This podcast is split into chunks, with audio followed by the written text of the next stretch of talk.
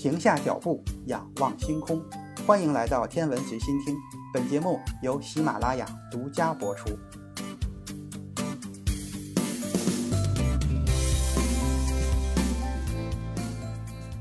郭守敬是中国古代伟大的科学家之一，他是元朝的天文学家、数学家和工程师，后来被来华的耶稣会传教士称为中国的第古布拉赫。一二六六年，忽必烈下令在原来的金大都遗址上重新建设新的都城。郭守敬因为解决了大都的供水问题而闻名于世。他通过拦截神山，就是今天北京昌平凤凰山脚下的白福泉，成功的利用一条大约三十千米长的运河，把水引至了北京城，形成了今天的昆明湖。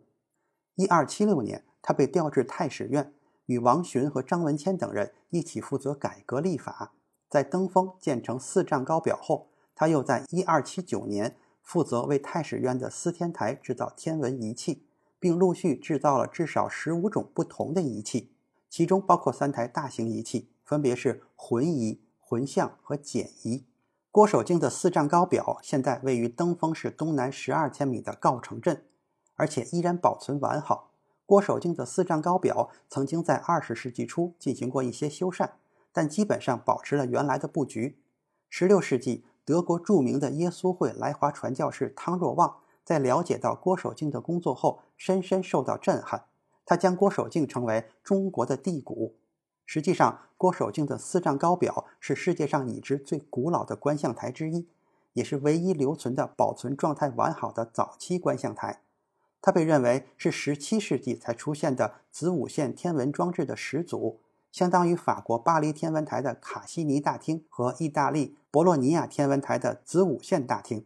在欧洲，直到1576年，丹麦天文学家蒂古布拉赫才在他的天宝天文台使用了如此大型的仪器。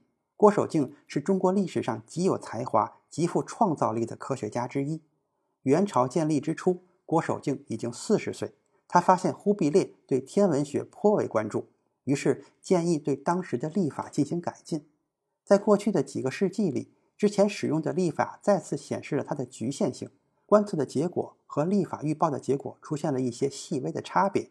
然而，对于一个遵循传统又具有雄心的新朝代来说，历法所产生的偏差是不能被忽略的。在如今的原子钟时代，这些历法似乎显得毫无用处，但是在古代，得知一年的精确时长是至关重要的，否则随着误差的累积。即便一年的时间只偏差了一个小时，也会造成整个二十四节气前后相差一天。郭守敬熟知他的先辈一行等人的经历。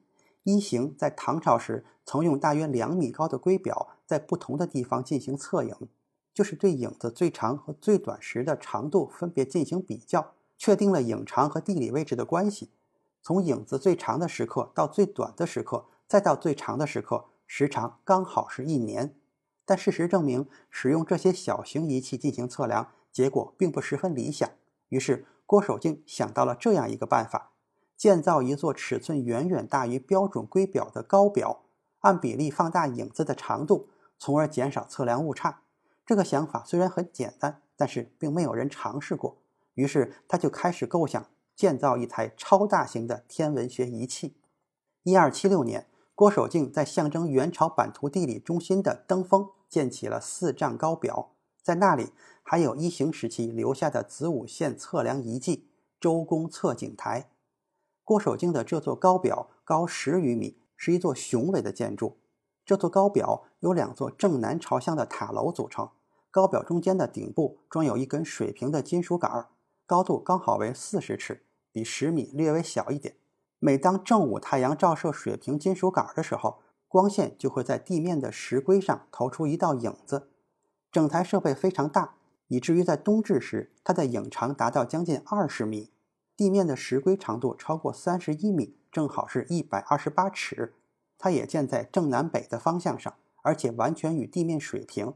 上面还有刻度。为了保证石龟的水平，石龟龟面刻有水槽，注水后可以判断它是否处于水平状态，并加以校正。不过，像其他许多发明家一样，郭守敬还必须面对一个他事先没有预料到的难题。在建成这座四丈高表之后，他意识到太阳投射出的影子反而变得更加模糊。实际上，郭守敬在这里面临的是一个永恒的天文学难题，就是半影的问题。由于太阳不是天空中理想的一个亮点，而是一个明亮的圆盘，太阳中心和边缘的光线都会投射出影子，这使得阴影的边缘变得模糊。当投射距离不长的时候，这种效果影响不大，很难被察觉到。然而，对于郭守敬这台巨型的仪器来说，这无疑是一种灾难。不过，郭守敬还是找到了一个巧妙的解决办法，他发明了一种叫做景符的小装置。风景的景，符号的符。根据原始的记载，郭守敬在石龟上放置了一个用铜板制成的景符，其中心钻有一个直径小于两毫米的小孔，景符可以沿着地面上的石龟移动。这样，只要景符垂直于太阳光线，光线通过小孔就会在石龟上投射出清晰的影子。这正是利用了小孔成像的原理。使用这样的小装置。当金属杆的投影刚好与太阳的亮斑相切时，切点就是影长的位置。这项改进使四丈高表成为一台能够精确测量影长的仪器。通过计算影子最长和最短时刻的时间间隔，郭守敬计算出回归年的长度是三百六十五点二四二五天，这比现代结果相比仅有二十三秒的误差。在一二七六年，能将回归年的长度精确地测量出来。把误差控制在数十秒之内，这绝对是一个了不起的成就。五个世纪之后，法国伟大的物理学家皮埃尔·西蒙·拉普拉斯称赞了郭守敬的这一非凡成就以及方法的有效性。拉普拉斯利用古代中国、古希腊和阿拉伯的观测结果，证实了由于黄赤交角的变化以及地球轨道的偏心率，回归年的长度不是恒定不变的，而是大约每世纪会减少零点五秒。他高度评价了郭守敬的测量结果在其研究中起到的重要作用。从1277年至1280年的这些观测结果，对于准确判断这个数值是相当有价值的。而且他们无可争辩地证明，黄赤交角从那时到现在一直在减小，地球轨道的偏心率也在变化。这要归功于郭守敬，他以非凡的精度测量了1280年的冬至时刻以及恒星的位置。郭守敬和他的同事们根据这些新的措施，为忽必烈大汗制定了新的历法——授时历。这个历法在1281年颁行，前后被使用了三百六十多年。授时历的精度相当高，这不仅是因为它基于精确的天文测量，还与它所采用的数学方法有关。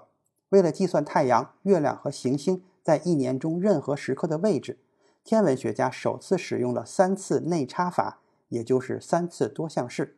这与四个世纪之后牛顿的有限差分法非常相似。